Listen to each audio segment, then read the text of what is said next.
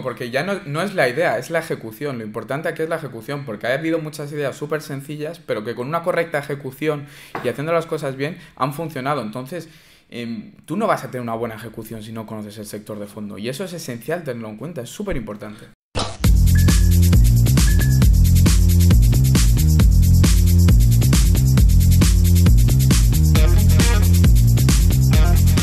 ¿Qué tal, Pablo? ¿Cómo estás? Muy bien, muy contento. Un día más. Oye, en esta ocasión vas a tratar sobre el, valor de conocer el sector, la importancia que ello tiene, ¿no? ¿Verdad? Sí, sí, porque muchas veces alguien quiere iniciar un proyecto, quiere emprender, quiere crear un negocio y desconoce el sector, simplemente se me ha ocurrido una idea muy buena y muchas veces, yo lo que digo, igual se te ha ocurrido la idea porque no tienes ni idea de cómo funciona la, industria o el sector. Entonces, eh, vamos a enfocar este, este podcast eh, en base a el valor que tiene. Eh, saber cómo funciona un sector, tener experiencia o eh, tener la suficiente información como para no pegarnos una hostia. Claro, totalmente de acuerdo, porque yo creo que aquí lo que tenemos que hacer primero es emprender bajo el sector que nos guste. No que la idea nos lleve a ese sector, sino que el sector nos lleva a la idea.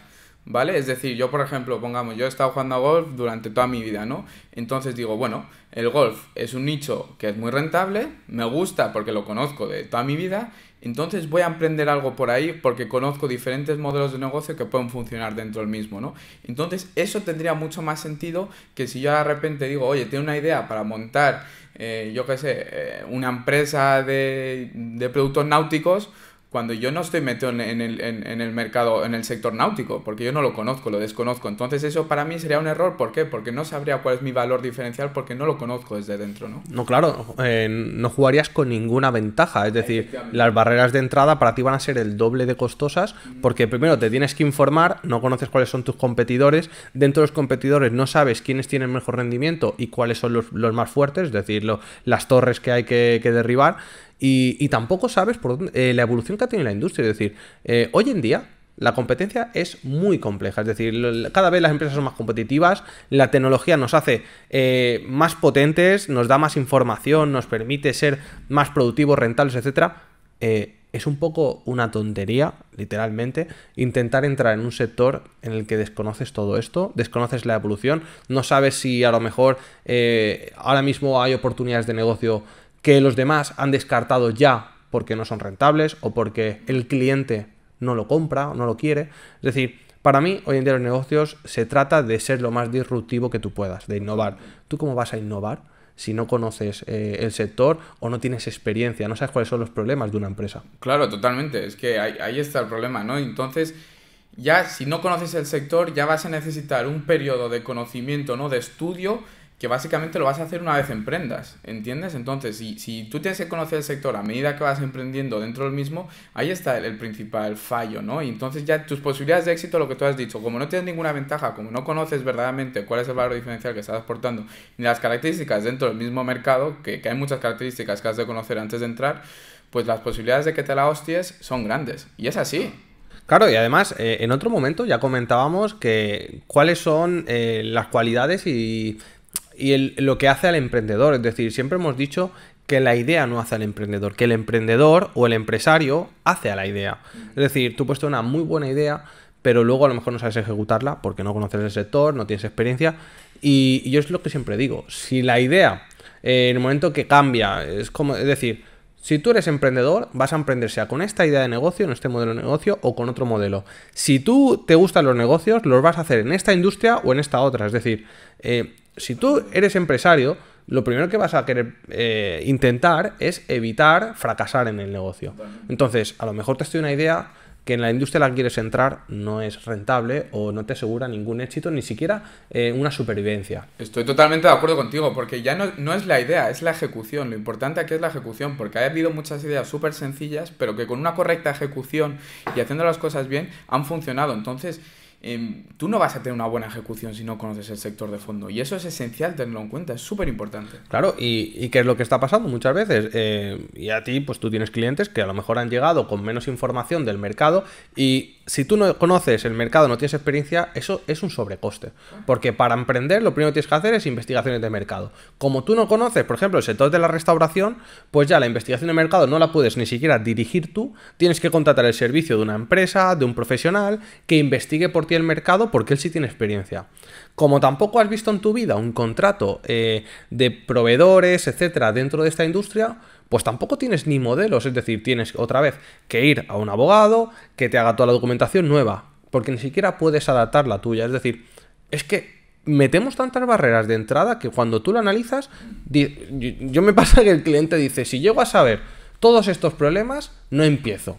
Pues el error está ahí, en que no te has informado, no tienes experiencia, pues si ya no tienes esto, una de dos, o lo solventas antes de emprender, que esto perfectamente es, me voy a trabajar a otra empresa del sector, aprendo cómo funciona, adquiero habilidades, eh, sigo investigando, o haces eso, o también buscas un socio que te aporte ese know-how, que te aporte esas herramientas, o simplemente, pues yo qué sé, te formas en ese sector. Pero si no haces una de estas tres cosas... Totalmente, es que es, esencial que, antes de, emprender en esta idea bajo un sector que desconoces, lo que tú dices, un periodo de prueba de seis meses o un año, intentar trabajar con otra empresa dentro de ese sector al que te quieres meter y aunque tú digas, joder, es que igual es seis meses un año perdido. No, no, no, es seis meses un año donde puedes ver cómo funciona ese sector por dentro, el cual tú crees que tienes una idea brillante, igual por trabajar en el sector te acabas viendo que igual tu idea no era tan buena. O le puedes dar un enfoque nuevo sabiendo cómo verdaderamente funciona una empresa dentro de dicho sector, ¿no? Y lo que tú has comentado, o asociarte con alguien, aquí sí que sería interesante asociarte con, una persona que verdaderamente conozca el sector por dentro, por lo que tú dices, pues te aporta ese know-how, te aporta esos conocimientos que tú de antemano no tienes o incluso comentar esa idea con mucha gente del sector también para que ellos te den esas cosas que dicen, no, no, yo es que esto no lo veo. Ah, no lo ve, entonces, ¿qué puedo hacer para que esto funcione de otra forma o pivotarlo de ahí, ¿sabes? Que estas tres ideas que ahora acabamos de confirmar eh, están en diferentes vídeos y podcasts que hemos tratado de cuándo buscar un socio, eh, los pros y los contras de buscar un socio, cómo emprender. ¿Me explico? Es decir, eh, fíjate cómo al final los para quien nos esté escuchando, nos esté viendo, los conocimientos y los conceptos que utilizamos eh, ya los hemos tratado en otro momento y son píldoras de mucho valor. Al final, todo lo que tratamos, si lo estudias, lo aprendes, lo interiorizas, te sirve para luego estos análisis que estamos haciendo. O sea, al final tú y yo cuando nos reunimos con un cliente lo que hacemos es aplicar todo nuestro conocimiento y en base a ahí tomar decisiones, asesorar, aplicar. Sí, totalmente. Y, luego una cosa también que quería comentar, Pablo, la importancia de que verdaderamente te apasiona el sector en el que te vas a meter o el producto, ¿no? Porque es lo que hemos dicho, lo mismo, es que esto es casi lo mismo. Eh, por, por idea tan buena que tú crees que tienes, si tú quitas esa idea, verdaderamente te entusiasma el meterte en, en ese sector. O sea, si yo te quito la idea, dices, Buah, es que qué coñazo. Entonces, ¿para qué te vas a meter? ¿Verdad? Claro, sí, es decir, muchas veces la gente la motivación la atribuye a que mi idea es muy buena o que la ha comentado con cuatro amigos, con cuatro familiares, que encima no son objetivos, como ya hemos dicho en otros momentos, en otro vídeo, otro podcast. Eh, como no son objetivos, encima todavía te convencen más, te enamoras más de la idea y dices, tiro por ahí. Pero realmente el sector eh, tú no tienes experiencia o nunca has estudiado o has investigado sobre él porque realmente ni te llamaba la atención. Lo único que pasa, y esto pasa muchísimo, o sea, yo me sabe mal porque yo en el momento que, lógicamente, me dedico a propiedad intelectual industrial, tengo muchos clientes que vienen con ideas de, inventos, que luego serán patentes y demás, porque de repente se han ido de viaje, han visto en otro país, eh, se han ido sobre todo a otra cultura, o se han ido a Asia, o se han ido a África, o se han ido a, pues, a Estados Unidos, y han visto, eh, pues oye, esto funciona, esta idea de negocio en mi país va a funcionar. Oye, este producto lo invento yo y va a funcionar. Es decir, muchas veces es querer ser oportunista de, la vida, cuando hoy en día con Internet eh, las oportunidades son pocas y, y, lo que decimos, te tiene que apasionar, porque si te apasiona no te dará pereza formarte, no te dará pereza invertir tiempo y esfuerzos. Ya hemos dicho en otro momento que la vida del emprendedor es 24/7. Eh, claro, vas a tener todo eso a tu favor si te gusta lo que haces. Si no te gusta lo que haces, en el momento que la idea falle o que los vientos vengan en contra, eh, lo vas a echar a perder. Claro, totalmente. Y yo aquí quería destacar el, caso de, un compañero mío que, espero que me esté escuchando, que es, que es colega, que, lo hemos comentado antes, ¿no? Un chico que, que se ha metido dentro del mundo del fitness especializado en golf ¿Por qué? Porque ha estado toda su vida jugando golf y ha visto la oportunidad. Y esto es un claro ejemplo. Se ha, creado una idea propia, pero dentro de un sector que ya conocía. ¿vale? Se ha, se ha, especializado, tampoco ha reinventado la rueda, lo único que ha hecho algo mucho más personal, más uno a uno, ¿no? De una forma online, ¿no? Ha creado un producto muy interesante que ya comentaremos en, en, en otro momento, pero fíjate que ha tenido una idea bajo un sector que conocía y le ha ido muy bien y le está yendo muy bien. ¿Por qué? Porque no ha reinventado la rueda y no se ha metido en algo que desconocía.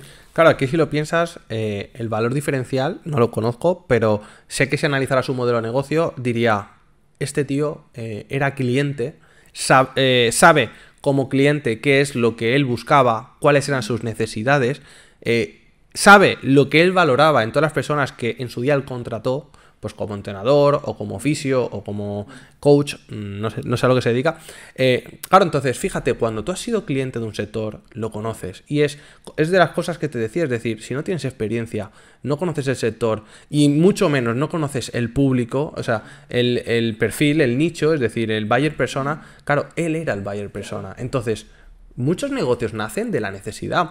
Yo he tenido esas necesidades, ahora quiero ayudar a otros a, a, solventarlas. Entonces estoy segurísimo que si lo enfoca ahí, la clave es esa. Claro, es que es lo que tú comentas. Este chico, para, que, para aquellos que nos estén escuchando, que también le den vueltas, ¿no? Porque siempre es interesante que la gente le dé vueltas eh, para luego enfocar un poco su idea de una forma u otra o su emprendimiento de una forma u otra. Este chico ha sido un jugador de golf de alto rendimiento, jugó para la selección italiana, eh, la vez que el, bueno, era un grandísimo jugador de golf y un jugador scratch, ¿no? Para aquellos que, que sepan un poco de golf, pues handicap cero, ¿no? Entonces, eh, era un jugador con bastante trayectoria y, y, claro, no ha reinventado la rueda y le gustaba mucho el apartado físico, entonces ha mezclado sus dos pasiones en una y, y, y, lo ha sacado al mercado y le está yendo genial. Pues ese es el ejemplo de, oye, conoces el mercado, claro. eh, sabrás por dónde tomar las decisiones. A lo mejor un consultor de negocio a este chico le podría decir, oye, yo probaría esto. Y él le va a poder contestar diciendo, no, no, porque yo conozco el público, conozco el sector, sé que esto que me estás proponiendo no va a funcionar. Entonces, lo importante que es conocer tu negocio, conocer eh, tu ADN, es decir, y, exacto, y ya además si tú conoces, puedes probar, saber que, validarte a ti mismo, saber que tú vales para esto. Es decir, si a mí no me gusta la cocina, porque yo, por ejemplo, a mí no me gusta cocinar, no me voy a meter en el sector de la restauración. Porque eh, es importante que. Yo siempre lo he dicho, yo cuando monto un negocio, cuando he tenido negocios, eh, lo que me ha gustado es saber que si tengo que estar en cualquier posición de cualquier trabajador, estaría y lo haría bien porque no me, no me amargaría. Entonces eso, es importante, que cuando empezamos en un negocio tengamos claro que vamos a tener trabajadores y los vamos a tener, pero que nosotros tenemos que entender la posición de cada uno. Tenemos que saber cómo funciona y cómo optimizar el trabajo de cada uno, porque si no, de ninguna manera vas a poder enseñar procesos o consolidarlos o luego tomar decisiones. Entonces, lo que tú dices, te tiene que apasionar porque si algo no te gusta, eh, perderás el tiempo y tampoco, tampoco encontrarás esa satisfacción personal de sentirte realizado, porque no te gusta lo que haces. Claro, ¿no? Y, y, esta persona, mira la ventaja con el que iba al mercado, es que iba con una ventaja brutal con respecto a cualquier entrenador físico que iba por detrás, porque él, él reunía todos los requisitos. Entonces tú intenta, el que nos está escuchando, que intente ser el que va muy por encima de, de todos los demás, porque conoce como nadie el sector, porque lo ha vivido como nadie, ¿entiendes? Y ahí está la verdadera clave. Y bueno, yo diría otra conclusión de, por ejemplo, este caso real que hemos sacado, que creo que tiene un foco muy fuerte en, en el consumidor. Es decir, que, que, el modelo de negocio, estoy segurísimo, eh, que no solamente está enfocado, bueno, que no lo tiene, no, el foco principal no es el dinero, no es la facturación, sino que debe ser la satisfacción. Y estoy seguro que además es tan importante el enfoque que tiene la satisfacción del cliente, que segurísimo que sus primeros clientes eran, son y fueron amigos o gente que ya le conocía. Si me dices que es un deportista de alto rendimiento, muchas veces ellos, eh, cuando un deportista se vuelve entrenador, se vuelve coach o monta un negocio, lo que está intentando transmitir es, yo he aprendido un know-how que me gustaría compartir. Entonces, cuando un modelo de negocio, una idea de negocio viene de la idea de compartir, de mejorar las cosas, de aportar algo nuevo, importante, si no vas a aportar algo nuevo al mercado al que te metas, no entres. Claro. Y, la ventaja de conocer el sector también te permite tener una carta de clientes inicial, con lo que tú has comentado. Este compañero mío ya tenía 4, 5, 6, 7, 8, o 10, o 12, o 20 mil personas para que poder contactar y decir, oye, tengo esto y quiero ayudarte. Y ya tenía una carta de clientes previa que podía llegar a contactar que si además no lo llevamos al mundo de internet, esto se traduce en tengo una comunidad de seguidores en Instagram, en Twitter, Todo, en Facebook, es que en cualquier red social. Es, es decir, lo puedes poner tanto en el claro. digital como offline, claro. en cualquier apartado. Esta persona no empezaba de cero, empezaba de cero su negocio. Su negocio. Su negocio. pero no empezaba de cero en el negocio, en la industria. Entonces, esa es la importancia y así se traduce el hecho de eh, conocer, haber tenido experiencia. Tú ya no empiezas de cero. Tú lo único que haces es crecer, estás profesionalizándote en el negocio. Y claro, tienes una, puedes utilizar una comunidad, puedes utilizar muchos otros recursos o muchas otras eh, parcelas de tu vida que antes no podían aportar, pero que como están en torno al negocio, eh, son amigos que tú has hecho en la industria, esa experiencia, tienes contactos, qué importantes son los contactos, porque has estado años en este negocio. Entonces, yo siempre digo que tú puedes tener una idea muy buena, tú puedes haber invertido eh, mucho tiempo, dinero en un invento o en ser eh, una, una creatividad en mi sector, que es la propiedad intelectual, pero te va a ser muy difícil competir con alguien que suma pasión y experiencia. Más todo lo demás. Porque hoy en día los negocios casi que diría que solamente van a triunfar cuando encuentren el equilibrio entre la promoción, es decir, su posicionamiento y el servicio que dan. Si tú no estás bien posicionado en redes sociales, en Internet, y además la, calidad de lo que das de cierta manera está interconectado, ya sea con la validación social, reviews, reseñas, interacciones en Internet. Si no conectas todos estos mundos es muy difícil. Y si tú solamente vas a empezar aquí y aquí no tenemos nada, es que vas a perder el tiempo. Tu primer año como mínimo va a ser enfocado a crear esta estructura. Lo que tu colega tiene. Yo creo que mejor conclusión que esta no hay. Creo que ha sido un podcast francamente interesante. No sé si quieres añadir algo más, pero yo creo que, creo que hemos dejado los puntos clave. Creo que la gente le hemos dado la posibilidad de que reflexione, ¿verdad? Y nada, que a todos que nos escuchan. No, perdón. Dejaría, sí, sí. Dejaría que ahora el que no se ha escuchado dirá, oye, pues yo tenía una idea, eh, ¿qué hago para saber que la idea es buena tal? Eh, recomendaría lecturas.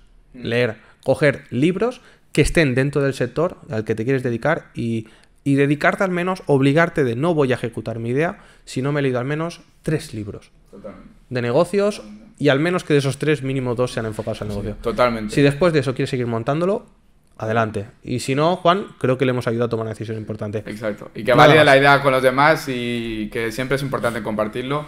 Y que nada, chicos, que muchas gracias a todos los que nos están escuchando. Ya sabéis, suscribíos, dale a la campanita para próximos vídeos, dale a me gusta a este vídeo si os ha gustado, comentarios que comenten, que nos dejen ahí temas de conversación nuevos, incluso que comenten acerca de este podcast.